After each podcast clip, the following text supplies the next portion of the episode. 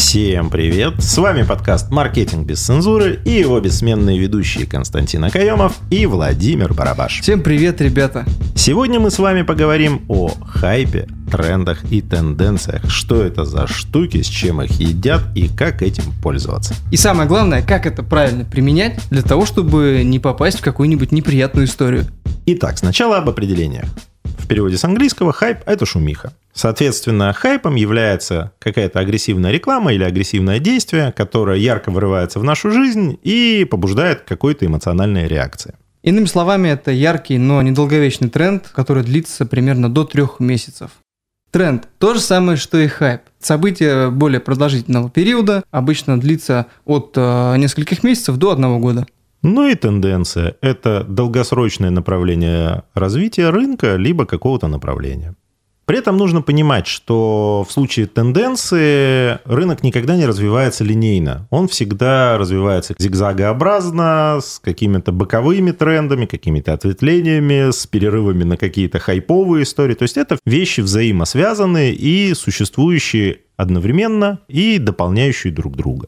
И теперь более предметно поговорим про каждое из этих явлений. И самое мое любимое направление – это, конечно же, хайп. Простой пример, наверное, который многие знают, коллеги, особенно из медиа-среды, маркетологов, э, всевозможных рекламщиков. А, это появление социальной сети Clubhouse. Мы довольно часто и в эфирах упоминаем эту социальную сеть, которая в свое время набрала неплохой рост узнаваемости за счет своей типа уникальности, премиальности. То, что туда можно попасть только по приглашению, по ссылкам. Мне, кстати, ссылочка пришла от моего друга и коллеги, от Владимира, с которым мы ведем этот подкаст. И я ничего интересного в этой социальной сети лично не нашел. Хотя нашумела она довольно-таки громко. Если даже сравнить, например, с появлением того же самого Тинчата, Тинчат появился мягко, плавно, но затух так же, как и Клабхаус, потому что и там тоже было делать абсолютно нечего.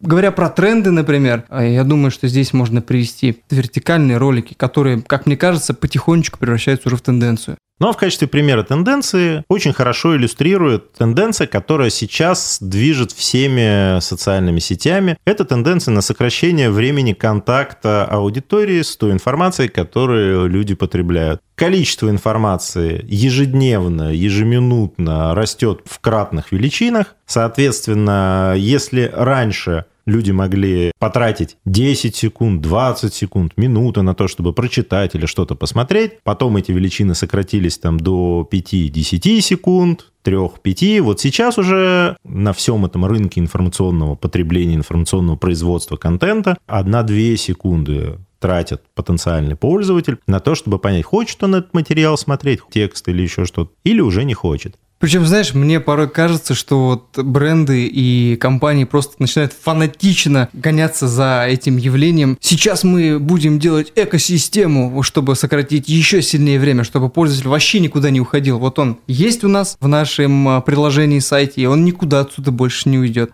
Главная беда многих участников рынка, там, предпринимателей, коммерсантов, которые вот следят за тенденциями, пытаются ловить хайп, выискивают тренды, в том, что мало кто думает своей головой. Видят какую-то хайповую историю, как у кого-то стрельнуло, кто-то хайпанул, все побежали туда. Кто-то опять заработал, получил аудиторию, выделился на этой волне. О, все побежали туда повторять. Мало кто заморачивается на том, чтобы быть трендсеттерами, то есть создателями новых трендов. Более того, там, создателями вот этих тенденций, куда рынок развивается. Я в наших эфирах часто привожу пример того же Илона Маска, то есть человека, который пробует все новое любая какая-то новая технология, новое явление в сфере э, digital а, вещей, которые могут создать тенденцию развития рынка, он везде пробует входить, пытается разрабатывать эти новые технологии. Это чисто венчурные вложения, которые не факт, что окупятся, не факт, что принесут в долгосрочной перспективе какие-то деньги, но он каждую новую вещь пробует с точки зрения, а что это такое, а как это можно применить, а как это можно коммерциализировать. Он не один такой.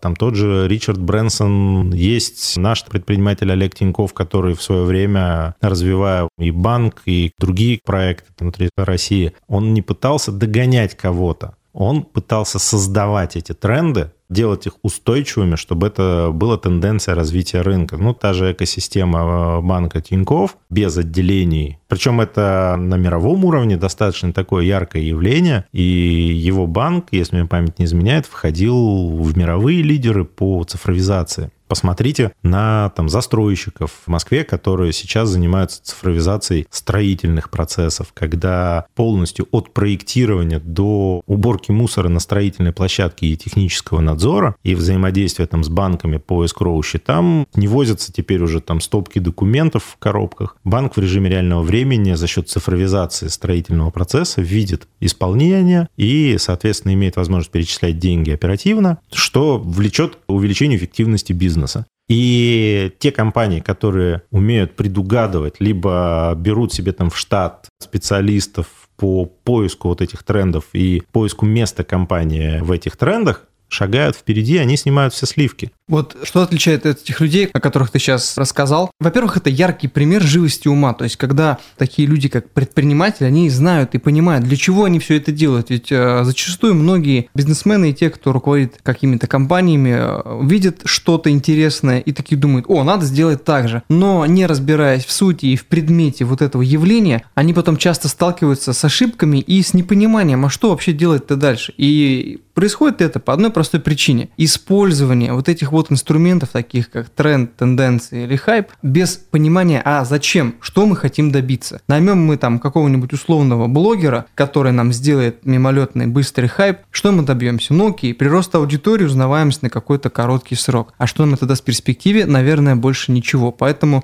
нужно выбрать какой-то другой инструмент или же смириться с тем, что используя кратковременный хайп, вы дальше никуда не просто не поедете. И поэтому надо использовать какие-то инструменты, продумывать свои ходы. И у меня есть простой пример, когда я устроился на одну работу в одну компанию, и директор без нормальной структуры внутри своей компании пытался наладить какие-то внешние бизнес-процессы, какие-то внешние отчеты, сквозные аналитики и прочее. Тогда как у него был полный бедлам вообще внутри компании, и сотрудники просто занимались тем, что составляли весь день отчетность о том, кто что делает, у него ничего не получилось. Хотя я на тот момент считал, думал, что он хороший управленец, но с тех пор у меня появились другие примеры, достойные управленцев. Говоря простыми словами о том же хайпе, вы можете э, голышом пробежаться по центральной площади вашего города, вы словите очень большой хайп. Про вас будут писать газеты, про вас выложат ролики в соцсетях. И блогеры в заговорят. Блогеры заговорят. Вопрос, насколько этот хайп приблизит ваш бизнес к какому-то стратегическому результату. С другой стороны, вы можете создать какую-то историю. То есть есть э, пример у нас девочка из Уфы. Она уехала в Москву, она создала продукт, э, она начала делать шубы из искусственного меха. Она нашла блогера известного, который